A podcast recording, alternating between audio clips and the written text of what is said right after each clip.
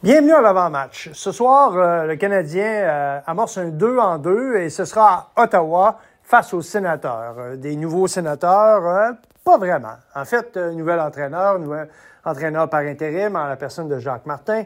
Et les sénateurs tentent de stabiliser leur jeu. C'est extrêmement difficile, surtout en défensive. Mais c'est surtout une équipe qui manque de rigueur, qui manque d'engagement. Et ça, ben, c'est complètement à l'inverse de la philosophie de Jacques Martin. À titre d'exemple, lorsqu'il tire de l'arrière après une période, les sénateurs n'ont gagné qu'un seul match cette saison en 11 tentatives. Encore pire après deux périodes. Après deux périodes, lorsque les sénateurs tirent de l'arrière, ils n'ont qu'une seule victoire et 18 défaites. Imaginez.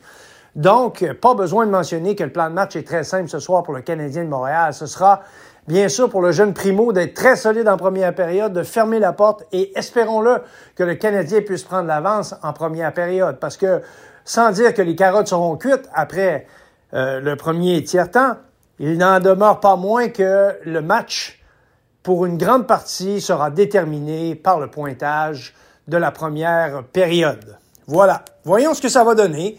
Et euh, je vous souhaite à tous un bon match.